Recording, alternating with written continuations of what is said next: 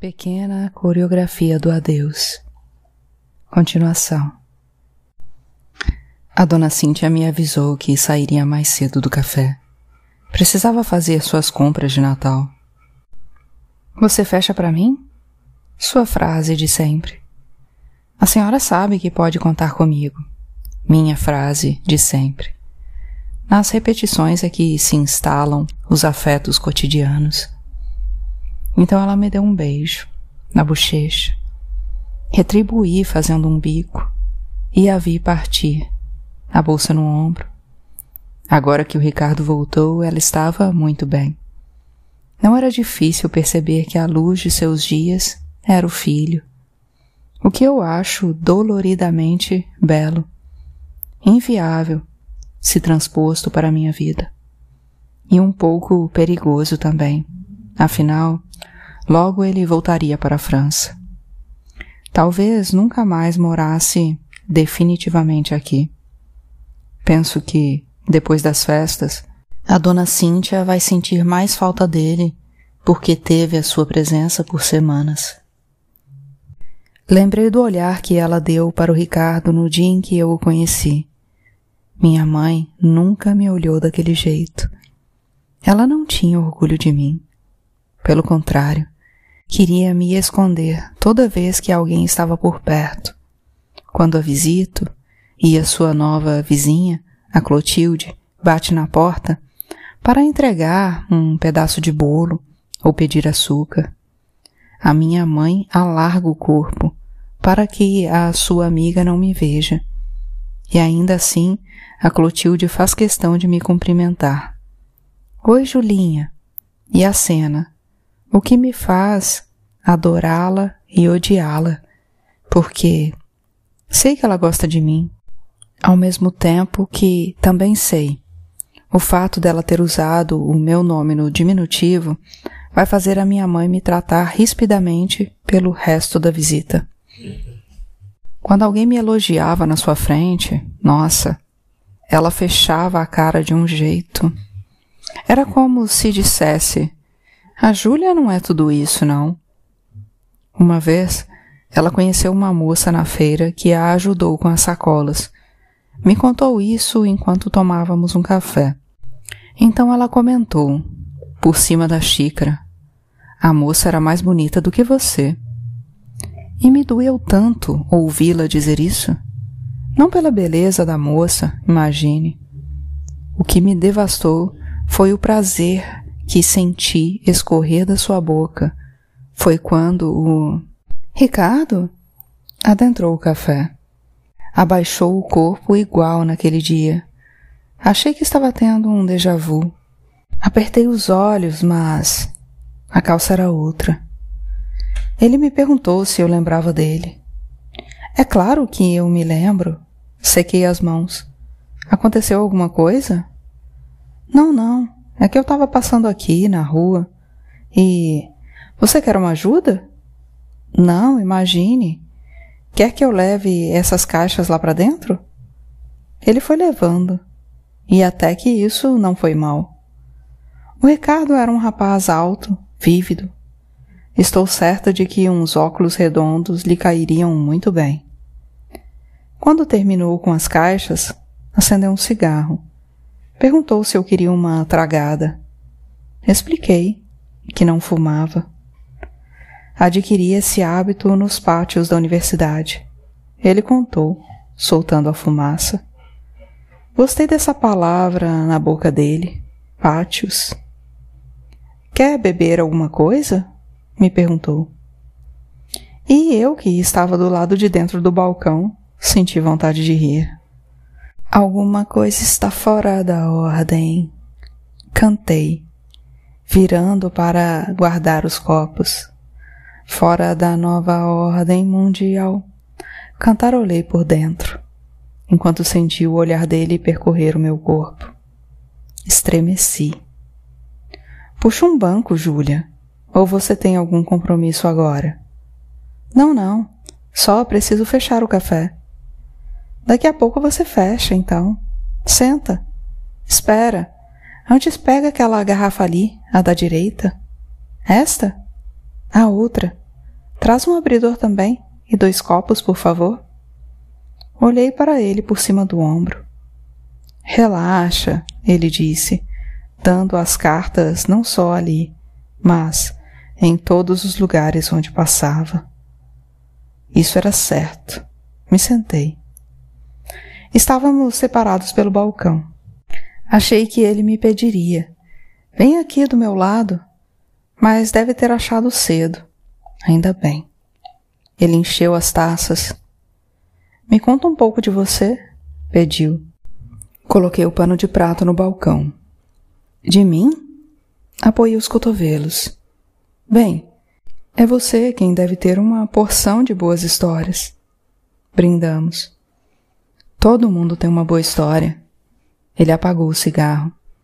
Posso tentar adivinhar a sua? Divertida. Vá em frente. Falando pausadamente. Teu sonho é ser atriz. Rindo. Por que atriz? Elas costumam ter essa presença luminosa. Eu é que pensei que você era ator. Ele riu. Sério, baixei os olhos. Não, na verdade eu. Não sei. Se for para sonhar? Bem, eu queria mesmo era ser escritora. Queria ou quer? Dei logo um gole no vinho. E o que você escreve?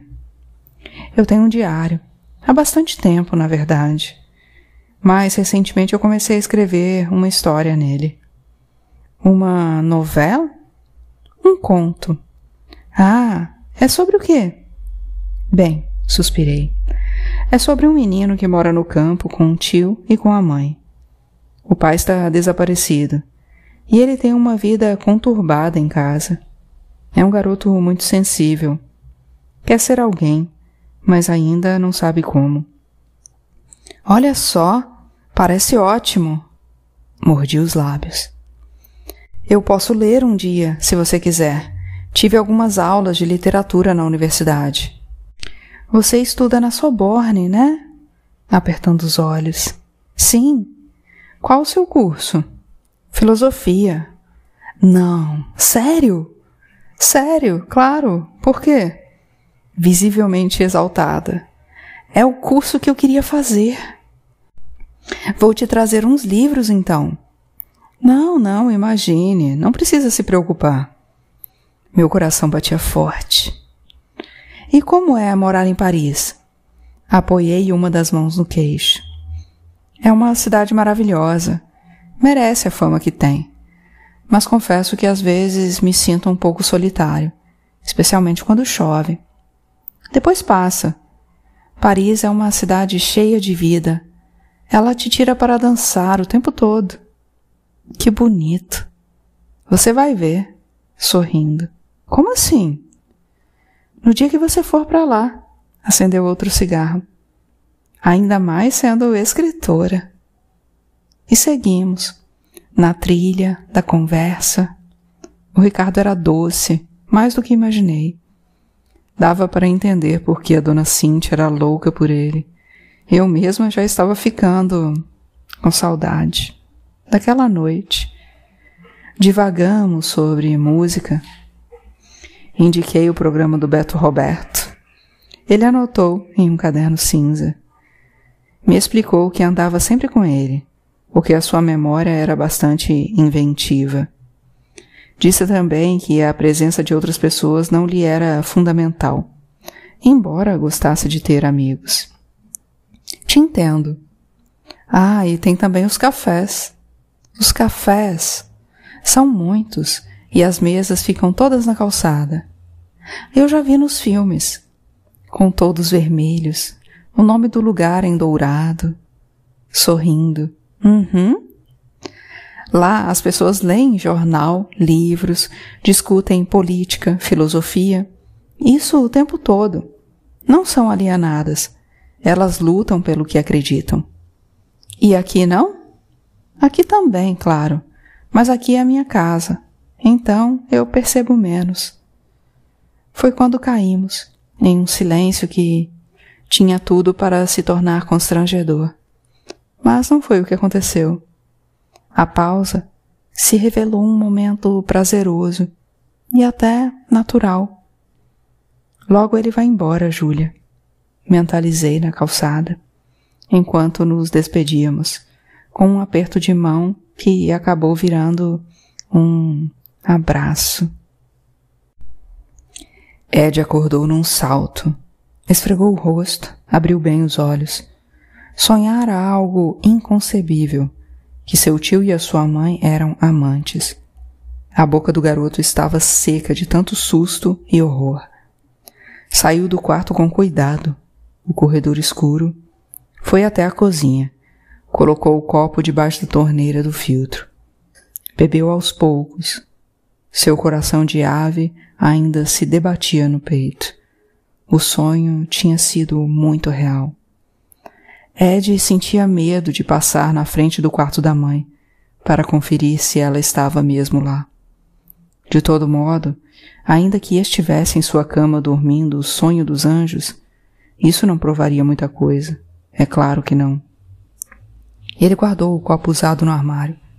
Voltou para o quarto na ponta dos pés. Estava cansado de viver assim, em suspenso.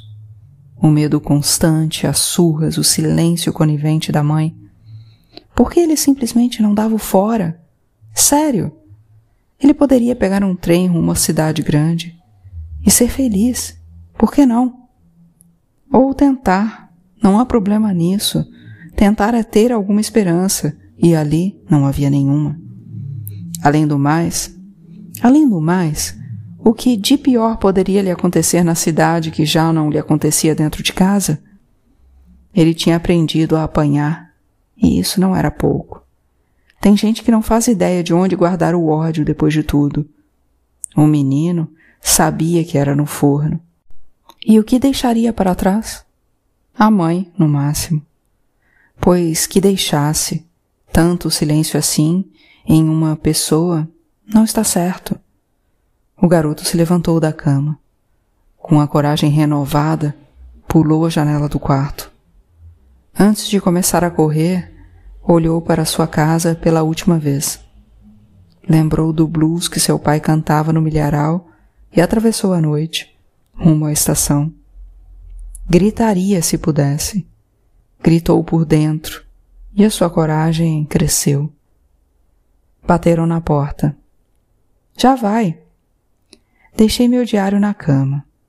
Abri. Bom dia, a viúva disse carinhosa. Tem um rapaz na recepção. Ele quer falar com você. Um rapaz? Disse que se chama Ricardo. Ah, é o filho da dona Cíntia. Expliquei, não sem surpresa. Tá te esperando, ela avisou. Descendo as escadas, com um sorriso quase imperceptível no rosto, fechei a porta. Coloquei meu jeans, uma regata e a bota, ainda que fosse verão. Que será que o Ricardo veio fazer aqui? Bem hoje, na véspera do Natal. Me olhei no espelho. Eu estava um desastre. Procurei um batom ou qualquer coisa para usar no rosto. Não achei nada. Dei umas beliscadas na bochecha, tentei ajeitar o cabelo, abandonei o espelho e desci as escadas. O Ricardo estava sentado no primeiro degrau. Tinha uma mochila nas costas e vários livros na mão. Oi? Ele se virou. Deve ter levado um susto. Aquele dia no café estava escuro. Nos dois dias estava escuro. Nossa, como eu odeio ser feia assim na cara. Feliz Natal, ele disse, me entregando a pilha de livros. Caramba! Feliz Natal para você também. São todos de filosofia e literatura. Ricardo, muito obrigada. Escolhi os que pensei que você pudesse gostar. Tem um aí que é matador. Qual? Cartas a um jovem poeta. Eu conheço. É realmente lindo, mas. Sério, não precisava se preocupar. É um prazer. Senti uma vertigem.